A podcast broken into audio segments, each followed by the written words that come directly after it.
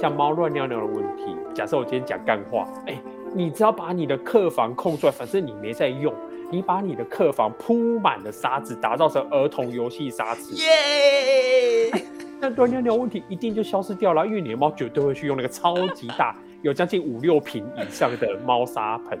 哎、欸，你这样讲完，搞不好很多人真的会这样想、欸，哎。拜托不要！我有个事主真的是这样，他拿了儿童游泳池去改造成猫砂盆，大然后他后来每次要铲沙，就必须透过摄影机去监控，看说猫在哪个点拉，不然他只是一个人进去有铲老半天找不到宝藏。而且他进猫砂盆必须穿海滩鞋，因为太大了。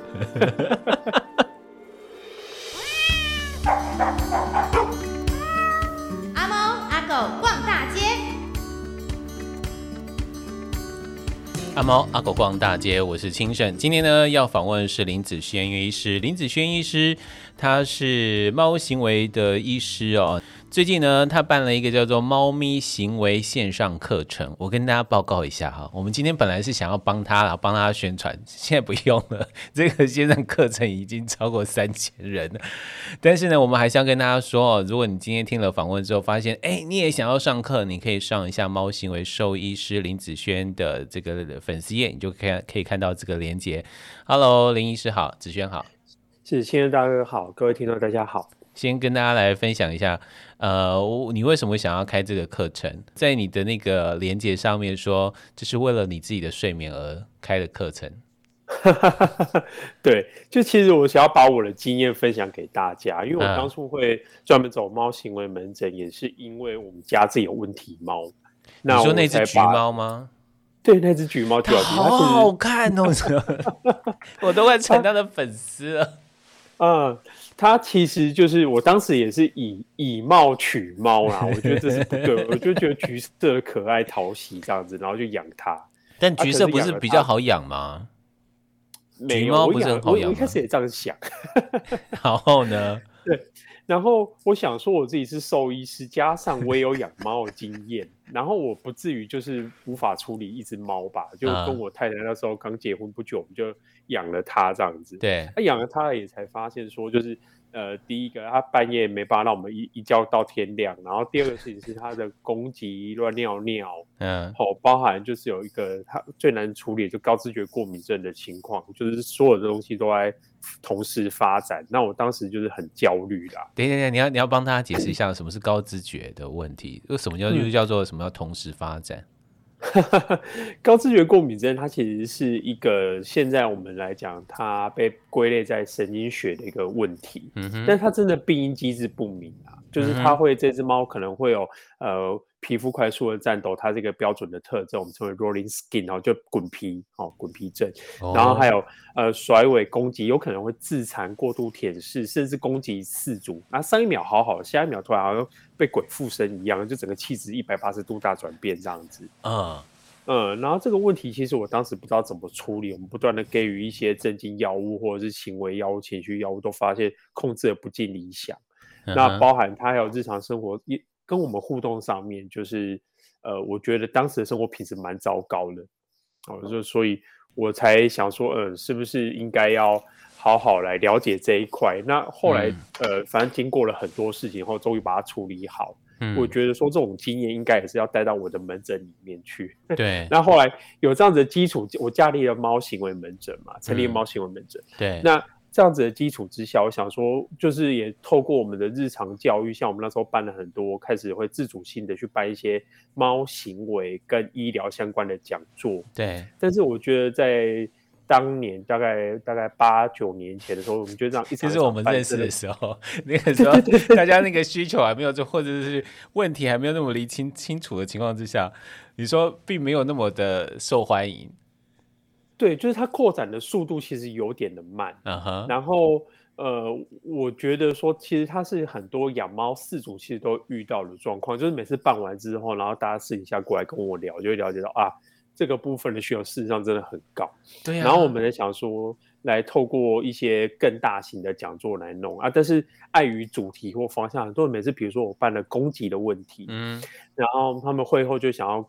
更多了解，比如说乱尿尿或什么，或日常生活很多呃小小的杂事。那这但其实很多事情并不是我会在讲座专题讲座上面提到的东西。对，比如说他的肢体语言的认识的细节，或者是日常生活规划的设计，所以也才会有这一次这一堂就是完整版的线上课程。这都不是我们平常讲座会提到的内容，这样子。嗯、但你也说到一个重点啊，这个重点是一只猫咪的行为问题，或者是对于饲主的困扰，它绝对不会只有一个。那你你在开一个单一的讲座的时候，往往大家所带的问题不会就只有那一个。所以你决定要开这个线上课程的原因，就是有没有可能这一系列的方式，让大家能够更清楚自己的猫咪，从而知道要如何去爱它。没错，没错。而且加上，其实我觉得对于猫的行为还有问题，它其实在理解上面必须是一连套有连续性的逻辑性的东西概念存在。嗯，所以我们很难单一从片面的资讯去。判读一个问题，它该怎么处理，或者是它有什么状况需要获得事主或者是医生的协助，就是我们很难说。比如说，我举例来说，像乱尿尿啊，那乱尿尿，大家可能会锁定在一般的呃科普书，就看乱尿尿那一章，就说哦，可能就处理猫砂盆、猫砂或者是什么什么。呃，训练的问题这样子，对。可是以我的角度来看，我在看门诊的时候，永远都不是说哦，那我就只跟你谈猫砂或猫砂盆，我可能必须了解你的这只猫的过往病例，然后再就是它的呃有没有可能跟疼痛有关，然后再就是这只猫生长的环境背景，或者是跟饲主环境背景，包含动线的设计，嗯，所以。我的逻辑在建立上面就很难在短短的两三个小时之内，就是告诉四组或是四五次去看书的时候了解说他该怎么去判读，所以也才会有这一套就是课程。这课程就是用我的逻辑去教大家建立说你怎么把把这个逻辑概念给培育出来，而不是单纯在讲一个呃疾病知识这样子而已。它是比较完整逻辑性的架构，所以这个逻辑性的架构也是透过这一系列的课程。你会带着大家去观察自己的猫咪，然后把自己的猫咪的所有的行为，它可能不是个问题，可是透过这个一系列的课程，我们回头去更仔细的观察我们家猫咪的情况。没错，没错，就是你在看一个行为状况的时候，事实上是必须通盘的去检视，然后也才能了解说你该怎么做。所以这就是我在。这次的线上课程里面想要教大家的部分，嗯，但你没有想到有三千多人已经开始报名了，没错，真的是蛮开心的，我其实也很开心啊。我这样讲到这里啊，我都觉得应该要把这个链接赶快寄给我妹，因为我们家的猫咪呢，它只有舔毛的问题嘛，然后我们一直觉得，哦、是是是。我们一直觉得也请教过林子轩医师，那我们一直觉得说它不会就这个问题这样。可是啊，从一个单一的猫咪的行为上啊，比如说我自己跟我们家猫咪的相处，嗯、以前啊刚开始养的时候是我在养嘛，那后来呢，妹妹在台北工作，她就觉得她想要把猫咪给搬上去，就搬到台北跟她一起住。我觉得那也好，那就是我妹也有个猫陪伴这样子。可是那个过程啊，就是我其实会很受伤。其实我我想要先问一下林子轩医师，就是说，可能大家的问题都非常的大，这样。只是我的问题会是变成那种，为什么以前猫咪在我家的时候，跟我一同生活的时候，它会黏我，它会到我的肚子上睡觉。那问题问题是为什么它到台北之后，偶尔回到家之后啊，它不会理我哎、欸。然后，嗯 然后主要照顾者台北是你妹妹吗？对对对对对，所以猫咪会认主人的耶。呃，我觉得他们本来就会。对不对？像其实大哥你提到的问题状况啊，嗯、我更常听到的版本是，比如说家里面有小孩跟妈妈嘛，嗯，那那个猫是小孩子丢回家里面给妈妈养的，哦，对，就是名义名义上主人是小孩了，跟小孩子可能念书或工作，其实大部分时间比例都不在，然后可能都是父母在养这样子。对，然后我就很常在访诊或出诊的时候听到，就是那些父母爸爸妈妈在抱怨说啊。猫平常都是我在养，我跟猫相处的时间也最长。结果呢，小孩子可能一个礼拜才回来两天，结果猫都黏在小孩子的身上。对，所以，然后对，就是有类似的情况，可能原原事主可能呃，比如或者是呃，比如说男女朋友，然后男朋友是偶尔才来的那一种，uh -huh. 然后猫也是会去黏那个事主的男朋友，而不是黏事主。对，我可能常听到这种情况。哎、欸，可是我觉得如果你的男朋友其实还不错啊，就代表 可以相信他，然后可以跟他共结一生，然后走下去，呃、因为他对他他喜欢他。他们通常抱怨的内容是，就是比如说猫不会在他身上给他抱，或者是不会去主动去这样塞奶这样子。然后他们就我懂，对对对，嗯，那我就很常听到类似的情况。那其实我就觉得这个东西哦，就是标准的软土生绝啦。哎、欸，猫也有，哎、欸。软土深掘啦，哈，那软土生绝这个东西，哈，我我觉得并不是，我都会花很多时间在在讲这个东西，是因为他们会觉得说，猫好像比较爱那些没有主要跟他们互动或是曾经照顾过他们的人这样子，嗯嗯嗯，对，但我觉得其实不是这样，原因是因为这些猫通常有个特性，就共同点的特性特质，就是这些猫其实在某些程度上还蛮有自信的。哦，对自己的，尤其是对自己的气味、地盘的建立，尤其在家里面的自信的展现程度，嗯，所以他们每次遇到这些可能是陌生人或是偶尔才来的人，嗯，他们会表现的，呃，以我们人的角度来看，会更加亲亲密，对。可是以猫角度来看，他们事实上是把自己的气味也同时占据在扩张在那些比较不常见的对象上面，比起。你已经长时间跟他相处的对象，那一些不熟对象反而是他该处理的事情。哦。然后以我们人的角度来看，我很喜欢举一个例子，就比如说，呃，我们跟陌生人，或者是对比于我们跟家人讲话上面，或者是互动上面，你觉得哪个东西比较有礼貌？通常都是那些不熟的陌生人。嗯。对你以第三者的角度来看，如果你没有谈他内容，或是不了解他们背景的话，我常常讲说，假设我们其实是外星人呐，对，那我们就会看那个。地球人跟家人的互动方式，跟陌生人的互动方式，你反而觉得，哎、欸，为什么对陌生人反而比较礼貌跟客气？嗯、事实上，那是一个交际行为存在嘛。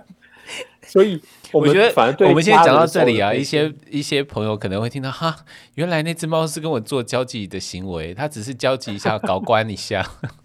嗯、对对对对对，交际上面的关怀或者是标记这样子，对。对那对于对比于家里面的熟悉的四主，我觉得相对来讲，就是互动上面、气味磨蹭上面，可能就没有那么加更加的像四主那么频繁了。嗯嗯嗯。所以我觉得有很多人会觉得，哎、欸，奇怪，明明是我照顾他，可是他去跟另外一个不熟的对象塞奶这样子。他、啊、连带来讲会造成另外一个对象哦就很得意，说，哎、欸，你看你的猫那么喜欢我，对你好像就还好这样子。这我觉得这是错觉。所以你在安慰我，就是说我们家猫咪其实并不想要在我身上留味道，因为它觉得反正你就是家人了，它就不会有这种黏在我身边的这个以前的行为出现。对，其实连带来讲，就是像呃主要照顾者或者是原先事主，其实你们在某些程度上面，嗯，对猫的互动啦，我觉得或者是肢体语言的了解都更加的熟悉，或者是有默契。对。所以我觉得有很多猫的行为表现就不会像像同时有其他对象在做个比较的时候显得更加亲密，因为没有那个必要，嗯，没有那个必要，对猫来讲没有那个必要。所以像我们家的猫，每次有陌生人来的时候，它就是会到人家腿上去坐啦，或者去蹭人家，嗯，就我们的解读就是它就比较像是那种酒店公关猫这样子。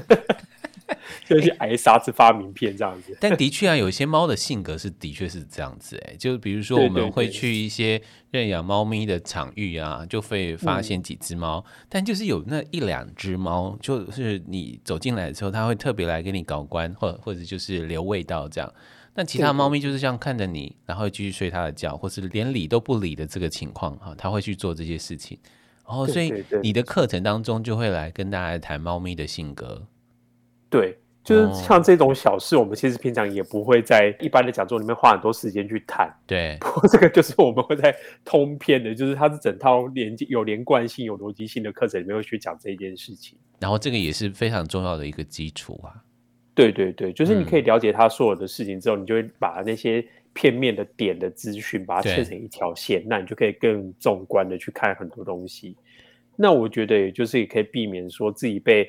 网络上的资讯或书籍上的资讯，你在阅读的时候被牵着鼻子走，或者是你就哇，好像牵涉了很多专有名词去绑绑在一起，你不知道该如何去解读这样子。嗯，那对于外界的人会觉得猫咪很神秘啊，很难搞啊，为为什么会有这样的错误的认知啊？嗯，我觉得这件事情比较好玩的事情，是因为它有一个比较性的问题。它是比较跟狗吗？对对对，如果世界上没有狗这种生物的话，我觉得大家可能对猫就不会有这个抱怨的问题。你说这句话根本就是猫族会开心的事。你是为了那个上课的那种需求，然后就说如果这个世界没有狗族的话，猫族应该会很高兴。我跟你说，猫族听到这句话，你也非常的龙心大悦。对，因为我标准就是猫派人士。对，因为我觉得这是一个比较型的问题啊。uh -huh. 原因也在于，因为猫有经过研究发现，就是它不像狗，狗事实上跟人的互动有非常多有趣跟有默契的事情。比如说，在研究里面发现，嗯，狗可以利用眼部的表情，比如说它眼部周边很多肌肉，它可以做出很多像皱眉头，或者是想要求饶，或者是想要塞奶的表情这样子。对对，然后他发现狗跟人可以透过视觉上面的互动跟牵引，还有引导，嗯，就是简单讲，就是他可以透过眼神告诉你一些话就对了。对对，可是这一件事情，他们发现除了狗以外，没有别的动物做得到，也也不会做这一件事情。但也因为这件事情呢，我曾经看过一个报道，就是说、嗯、狗为什么人跟人越来越像？比如说我养一只狗，那只狗会会越来越像你、哦。他们说就是因为这个脸部的表情的关系。它会慢慢发展出你的样子出来，没错没错，它有点科幻电影的感觉，表情去跟你沟通这样子。对，所以很多养狗的人就觉得我们家狗狗怎么越来越像我这样，还像真的自己是亲生的这样子。对对对对对，但就 就就只有狗，但猫没有。对猫，但是猫没有，应该说除了狗以外，大部分动物都缺乏这个能力。所以我们在想说，在我们动物医院里面，有时候看到饲主带的狗来。那你会发现，就是平常他们在家里面的关系如果很好的话，嗯，你真的看得出来，这只狗它三不五时是把它的眼神对上那个人的脸孔表情，它从那个人的脸孔表情先判读第一线的第一手的资讯，嗯，不用等那个事主开口这样子，代表说他们家里面关系也很亲密。对。可是如果你看到一只狗就是会回避事主的眼神跟脸孔的位置的话，嗯，你会发现事实上他们家里面呈现一个非常紧张的状态，甚至。会有攻击或是虐待的状态出现，这样子，这是狗的部分。哦、对、哦，可是猫的话就不太会有这样的情况，是因为无论就是你想要跟猫建立什么桥梁，猫就是永远不理你，它是不太理你的脸孔资讯。所以哦，如果从这个逻辑上讨论的时候，不要再说猫咪心机重了，应该是狗狗心机才重吧。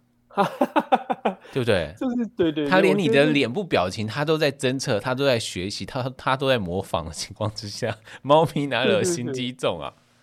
对，对，对，就是我觉得某些程度上来说，是因为猫缺乏了这个跟人第一线的连接，所以就是我们人类事实上是一个非常依赖视觉沟通的动物，或者是听觉。嗯哼。可是这两个东西都都是猫不太在意的，它们比较多是利用气味还有。他们的肢体语言来展现，而不是单纯的脸部表情，因为他们脸部事实上没什么表情，嗯嗯，然后也没有很多肌肉，狗有哦，人有，可是猫没有这部分的肌肉，对，所以。他们就不太依赖这一块，所以他们在沟通的逻辑上面，他们不见得可以让我们人类啦，就是我们也是一个很主观的动物嘛，对，可以在第一时间了解到，哦，原来这只猫想要跟我建立什么样的关系，或是他们试出什么样的资讯出来，所以我们就觉得说，猫就是很难懂。我觉得大部分人就是会有这样子的的陷入这样子的问题里面。嗯哼，林医师，我请教一个问题啊，是你会听得懂猫讲话吗？我我也听不懂啊，不是我的意思是说，我的意思说，比如说我们家的猫咪很爱讲话，嗯，真的很爱讲话，一直喵喵喵喵喵喵，嗯，然后呢，我们这些愚蠢的人类呢，就会跟着它喵喵喵喵喵喵喵，然后仿佛呢，我们就在对话，但是其实我们都不懂。其实我觉得猫有可能也不懂我们在喵什么，你知道吗？它一定觉得我们好吵，它会觉得我们是一个愚蠢的人类。你们明明会说话，但为什么要偷偷学我们讲话呢？可是你们学我们讲话讲的又不标准，我完全听不懂你到底在讲什么。对会像网络上就有一个很有趣的梗图啊，像反过，就是说那个什么，呃，猫就对着就是喵喵叫，人类就纳闷说，为什么喵的文法错误百出这样子。就你到底在喵几点的这样子？所以有时候我看到街猫跟它喵喵喵的时候，它会回头的原因不是因为我的话吸引了它，而是 然后会想说你发出一个怪声音，这个是在讲什么东西啊？对。对对对对对。其实我觉得猫之所以很常对人类喵喵叫，是因为呃，那是因为我们人类自己发展出来的。嗯，猫居猫居住在人类家庭里面，我们人类让猫发展出来的一个行为，正确来讲应该是这样，因为猫在大自然里面，哦、它们不太会透过声音来沟通，就只有猫叫春的时候才会沟通。对，但是那也不算沟通，嗯、因为猫叫春它是一个呼唤声，这样子。对。它是一个引起注意力的呼唤声。哦，那还有另外一个呼唤声，就是小猫在哭，要想要讨奶喝的时候，对，它喵喵叫喵个不停。那母猫可能会去照顾它们，或者是同用同样声音来呼唤它们喝奶这样子。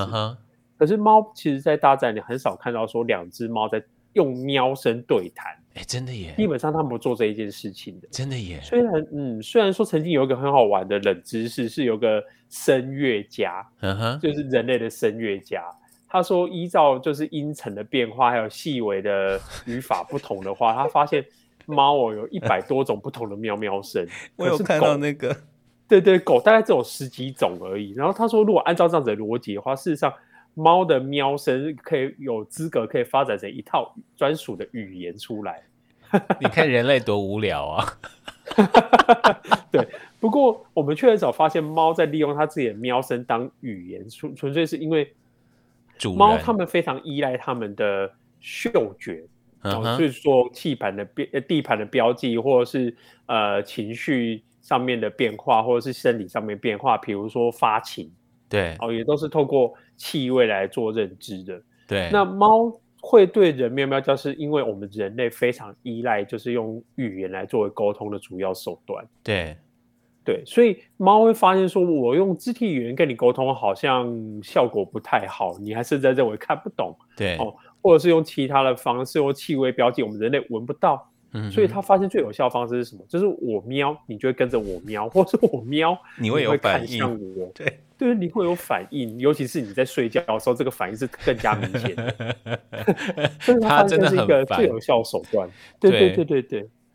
哦，所以所以这个发展是因为人类的关系，因为跟人类共同生活的关系，他有了这个行为出现。对，所以我们常常讲说，如果假设家里面的四组人类，嗯、他是一个呃呃聋哑人士，可能不会讲话或者是听不到，对，那你就会发现很有趣的现象，这些猫它就很安静，为什么？因为它又发现喵这个不是一个有效的手段，嗯、你会发现这些猫更常用身体或头去顶撞人，或者是。勾人，用手去勾人，引起人类的注意力，而不是大老远用喵的，因为它是一个无效的手段。对，对，哦、所以我觉得喵喵叫这件事情蛮有趣的，就是因为这这主要是因为我们人类是非常容易呃很喜欢讲话，那猫它是一个观观察能力非常强的动物。对。那他们懂了如何去操纵环境中的对象或者是资源，当然我们人就是他环境中的对象跟资源的一部分。操纵这两个字是林子轩医师说的哦，不是我说的哦。没错没错，因为他组织嘛，我们是奴才。好，今天访问的是猫奴才猫行为兽医林子轩医师，他最近办了一个猫咪行为学的这个线上课程哦，所以有兴趣的刚刚听完了之后呢，我会觉得哇，好有意思哦，你赶快上他的募资的优惠的专线哦，那让。让大家能够一同来打造跟猫咪一起生活的理想的生活，那我相信也是啊、呃，奴婢的我们呢、啊、愿意做的事情。但你的课程当中啊，你现在已经罗列出想要谈哪一些事情吗？有一个叫做沟通跟教养的原则。嗯嗯，我产生很大的疑惑在教养这两个字，是我们怎么可能跟猫咪有教养的行为出现啊？对，因为我写这东西是要让大家第一时间了解到。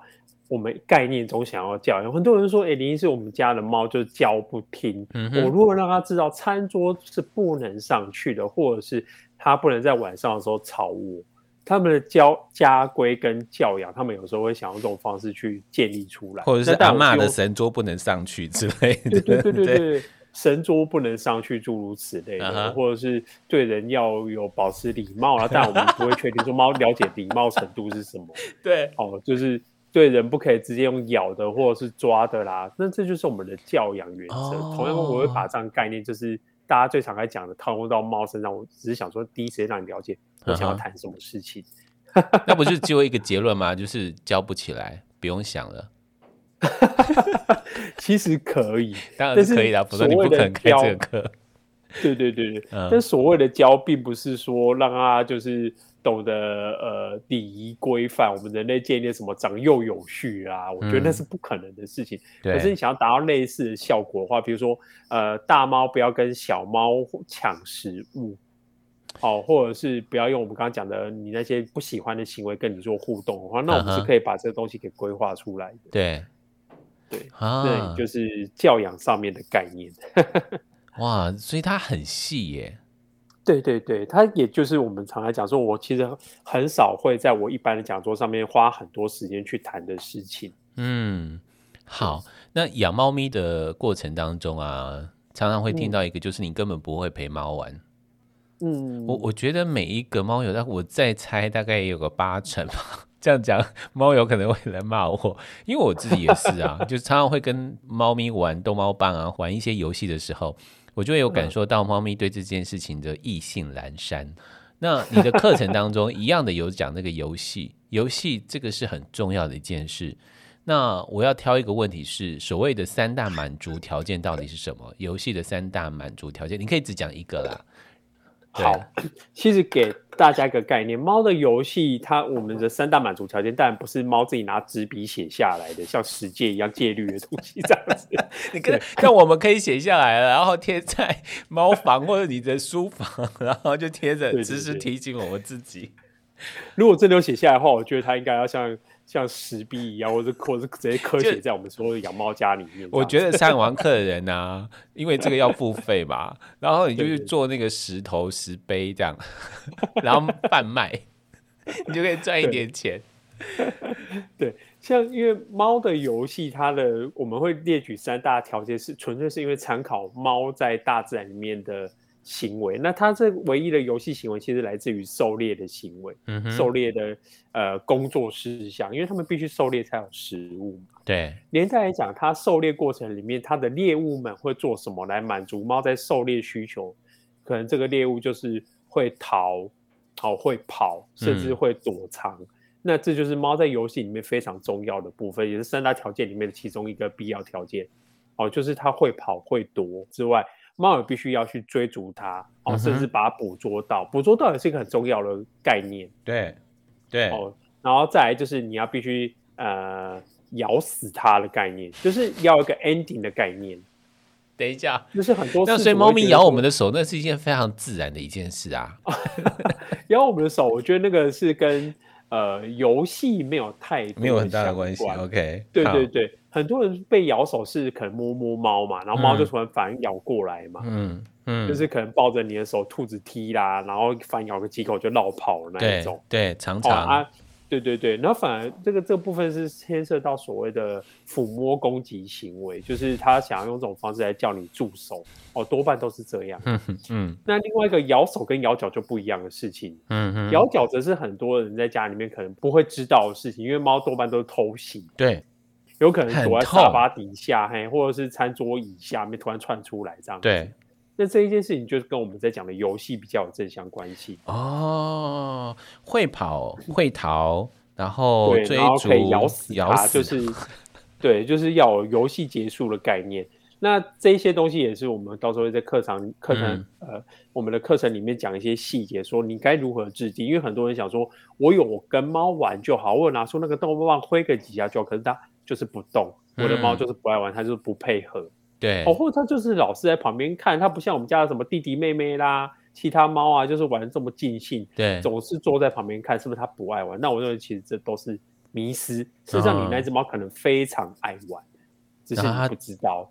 然后他就看着他的弟弟妹妹们玩的这么开心，他会觉得有五味杂陈的这种心理。他说：“我也想要玩，但我的主人根本不了解我。”对对对。事实上，因为猫本来就不会一起玩游戏，然后每只猫都有自己专属的游戏节奏存在。对，所以你当在跟一只可能比较傻、比较天真、毫无狩猎经验的猫，反正它看到黑影就开枪嘛，嗯、就看到逗猫棒就跳来跳去、咬来咬去的，那会让那些老手猫或是比较呃身手矫健或是聪明的猫，对哦，它不知道如何下手，这件事情就会造成就是你以为。他不爱玩，嗯，哦，所以我们要如何把这个游戏的空间跟时间给切出来，满足每一只猫的需求，这就是很重要的事情。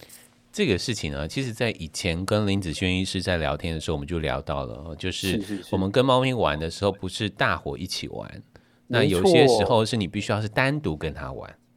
那这个是一个观念上的厘清。那在林子轩医师的这个线上课程当中，还会教大家减敏训练啊，猫咪对环境空间的四大需求，亦或者是我们要如何能够布置猫咪理想的生活环境啊？大家可以想象到的猫抓板、猫窝、猫跳台、猫砂盆啊，这些等等的，还包括猫草在里头。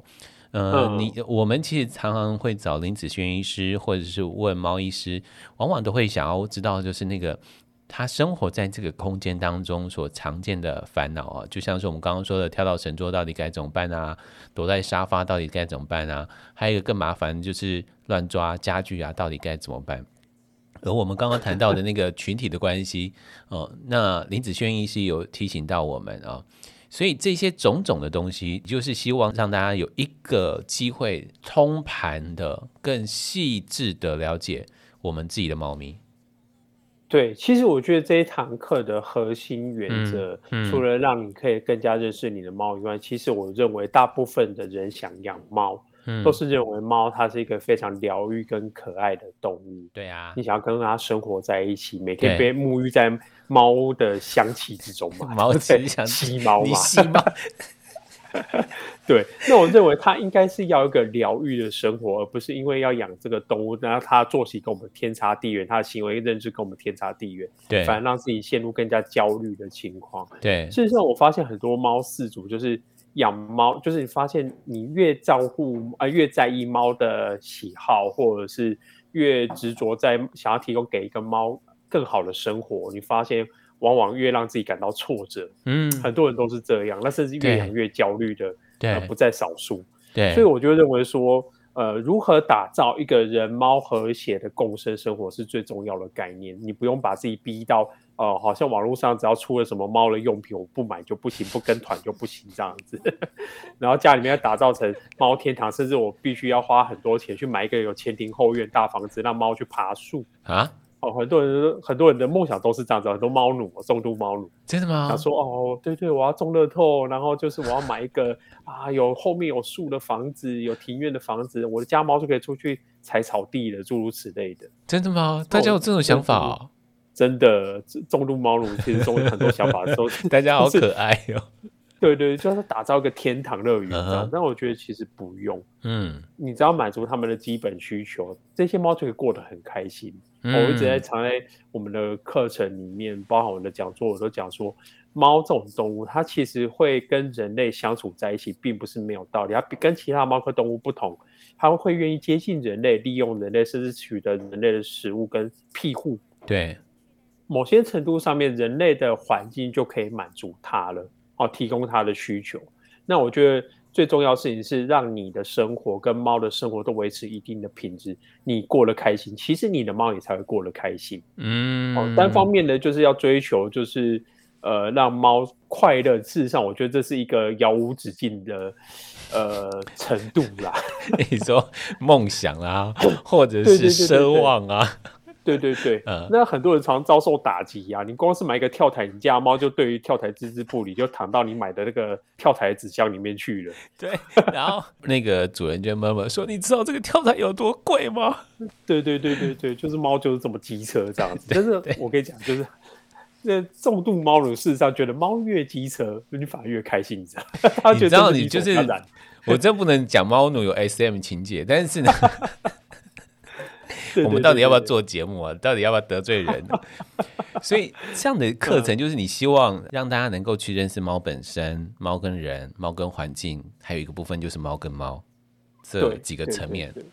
对，就是因为有不同的排列组合。哦、那无论是哪一种，我都希望就是它可以维持在和谐的生活啦。嗯，其实我们在这这个逻辑也是建立在我的门诊里面，因为来找我。求助的都是人类的饲主嘛，嗯，那一定是人类的饲主，他的生活品质受到干扰，他才会觉得说这件事情该处理。对，在所有的行为门诊逻辑上都一模一样。你要协助的并不是单纯只是处理猫而已，但我可以很简单，比如说像猫乱尿尿的问题，嗯哼，假假设我今天讲干话，哎、欸，你只要把你的客房空出来，反正你没在用，你把你的客房铺满了沙子，打造成儿童游戏沙子，耶 Yeah！那端尿尿问题一定就消失掉了，因为你的猫绝对会去用那个超级大，有将近五六坪以上的猫砂盆。哎、欸，你这样讲完，搞不好很多人真的会这样想、欸，哎，拜托不要，因为它很难维护跟控管，它很难维护，太大了嘛。不是，对对你光是单铲猫屎，你就铲到每天昏天暗地的。对，我有个事主真的是这样，他拿了儿童游戏游泳池 去改造成猫砂盆，好大然后他后来每次要铲沙，就必须透过摄影机去监控，看说猫在哪个点拉。不然他只是一个人进去有才老半天找不到宝藏。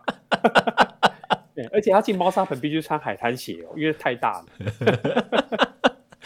人哦，永远不要被自己给困住啊！真的，我觉得这种生活就是太累了。当然，你可以把问题给解决掉，但可是你在日常维护上面。我不知道你可以做到什么时候，但我希望尽可能维持在就是人猫都过得开心的程度上面，这、嗯、是最重要的。嗯，哦，所以当你的生活品质被拉上来之后。